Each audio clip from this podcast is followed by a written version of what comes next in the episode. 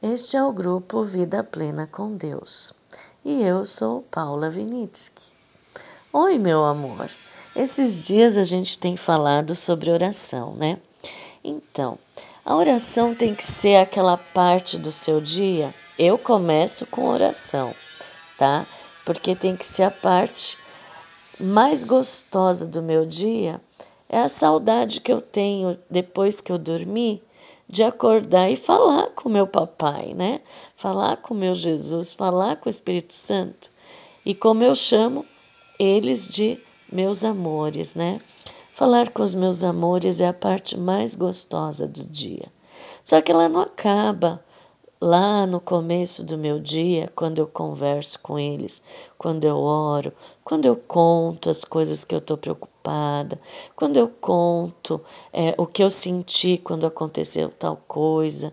Às vezes a gente se autoanalisa com eles, né? O Espírito Santo vai mostrando o que você pode mudar, o que você tem que pensar para poder ser feliz. Então, eles te dão a paz, alegria. Você entrega tudo e eles te dão a paz, te dão alegria. Você começa a olhar os outros com os olhos de Jesus, amando todo mundo, né? Não vendo que, ah, esse quer me fazer isso, ele isso quer me fazer. Não, eles estão cuidando. A única coisa que você tem que fazer é entregar tudo para Deus e Ele é que vai cuidar. Se o outro quer te fazer mal, Ai, gente, Jesus é que vai fazer justiça por você. Você não tem que se preocupar, sabe? E conforme o tempo vai passando, você vai se identificando cada vez mais com o Papai, com Jesus.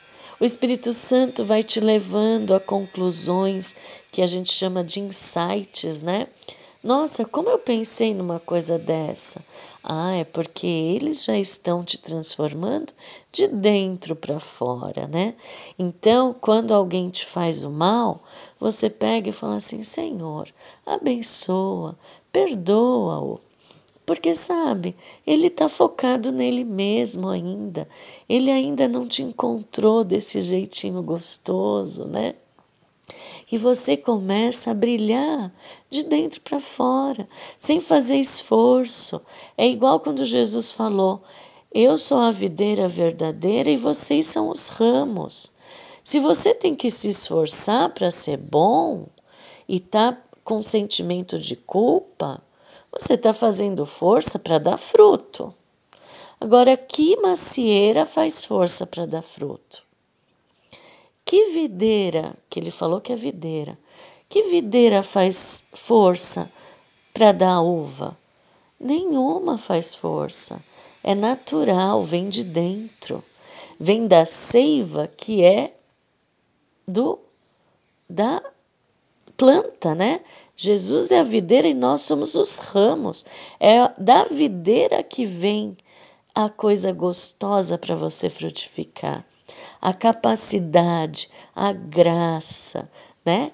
E a oração é a base de tudo isso, uma das bases, né?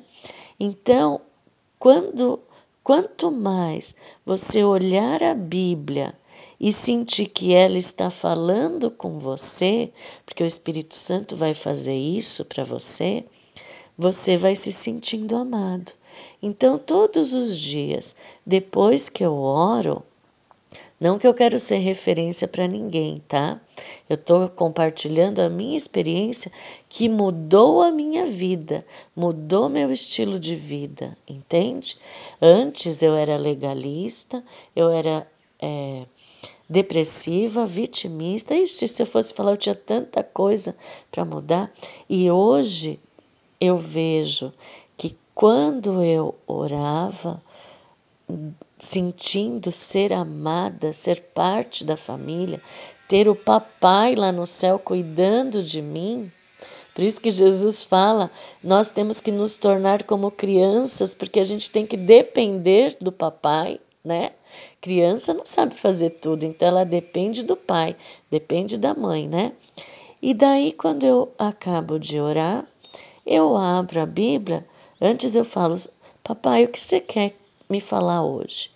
Daí eu abro a Bíblia e leio um pedaço e medito naquilo e o Espírito Santo me fala o que ele quer falar comigo.